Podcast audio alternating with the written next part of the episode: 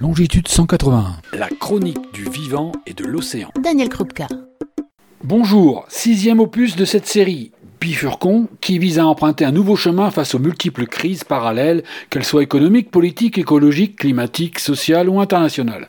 Nous avons pu observer que les solutions pratiques ne manquent pas, mais que ce sont nos décisions, nos comportements, nos modèles d'existence, notre absence de prise en compte du vivant dont nous faisons partie qui sont les problèmes.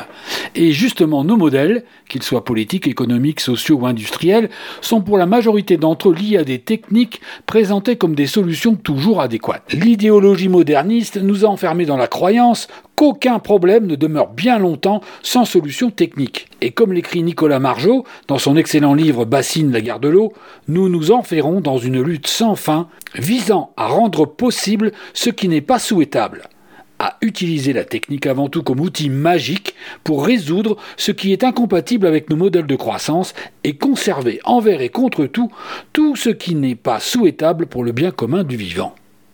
Un exemple, la croissance économique et l'empreinte écologique du PIB. Ils sont antinomiques. On appelle à la rescousse l'innovation. Mais bien souvent, les techniques qui permettent d'affronter les problèmes sont partie prenante des causes qui génèrent ces mêmes problèmes dans un cercle vicieux qui mène à l'effondrement. Dans le cas de l'océan, et pour exemple celui de la surpêche, on aura dans un premier temps ratissé les fonds et les côtes les plus proches avec des moyens de pêche destructeurs. Dès lors, on cherche à sauver le système productif, ou plutôt extractif, en poussant plus loin l'aventure, avec des innovations et des techniques qui permettent d'aller plus loin, plus profond, de détecter tout banc de poissons à distance pour continuer à creuser la pénurie de poissons jusqu'à l'effondrement. On rend possible ce qui n'est pas souhaitable un effondrement de la biodiversité et des populations de poissons. Que cherche-t-on? Des hauts rendements de court terme et des valeurs ajoutées coûte que coûte. On imagine pouvoir s'extraire des contraintes du milieu océanique, de sa biodiversité, en façonnant à sa guise les moyens d'intervention. En gros, on rêve, après avoir pris connaissance des méfaits de plusieurs décennies d'aveuglement, d'une meilleure expérience des méfaits futurs avec la technique au service d'une croissance économique affranchi des limites planétaires, dont l'effondrement de la biodiversité ou le réchauffement du climat par exemple. Notre inventivité n'a pas de borne pour rendre possible ce qui n'est pas souhaitable. Et on peut multiplier les exemples. Exploration pétrolière délétère pour assouvir la soif d'énergie carbonée, exploration et extraction de minerais, ingénierie agricole au service de l'agriculture intensive, etc., etc. Cela ferait rire si ce n'était pas si révélateur de notre folie. Si les vaches d'élevage intensif, en nombre, suite à notre consommation effrénée de viande, génèrent du méthane, autrement dit si elles pètent, eh bien utilisons un composé synthétique pour inhiber l'enzyme responsable du dégagement de méthane. Mais surtout, ne changeons rien, continuons de consommer.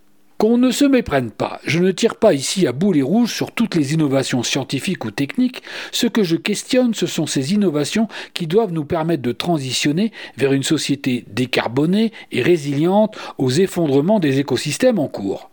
Très clairement, le capitalisme financier ne veut pas évoluer ni changer. Il ne souhaite en aucun cas changer de système de production, de baisser un rendement ou diminuer une valeur ajoutée financière il continue une démarche jusqu'au boutiste qui mènera à sa destruction et surtout à la nôtre, en faisant usage de toutes les techniques pour maintenir ce qui n'est pas souhaitable, dans une communication astucieuse, du mieux apportée par une nouvelle solution technique qui ne change pas d'objectif l'accumulation de richesses sans contrainte des limites planétaires, avec une répartition en faveur des happy few, laissant des miettes et des conséquences inattendues, souvent prévisibles, aux masses consommatrices leurrées par ces modèles politiques et financiers. Le capitalisme industriel et financier procure un enrichissement à quelques-uns au détriment de tous, vivants, humains et non humains. Pourtant, d'autres voies existent. Reprenons les quelques exemples précédents. La surpêche?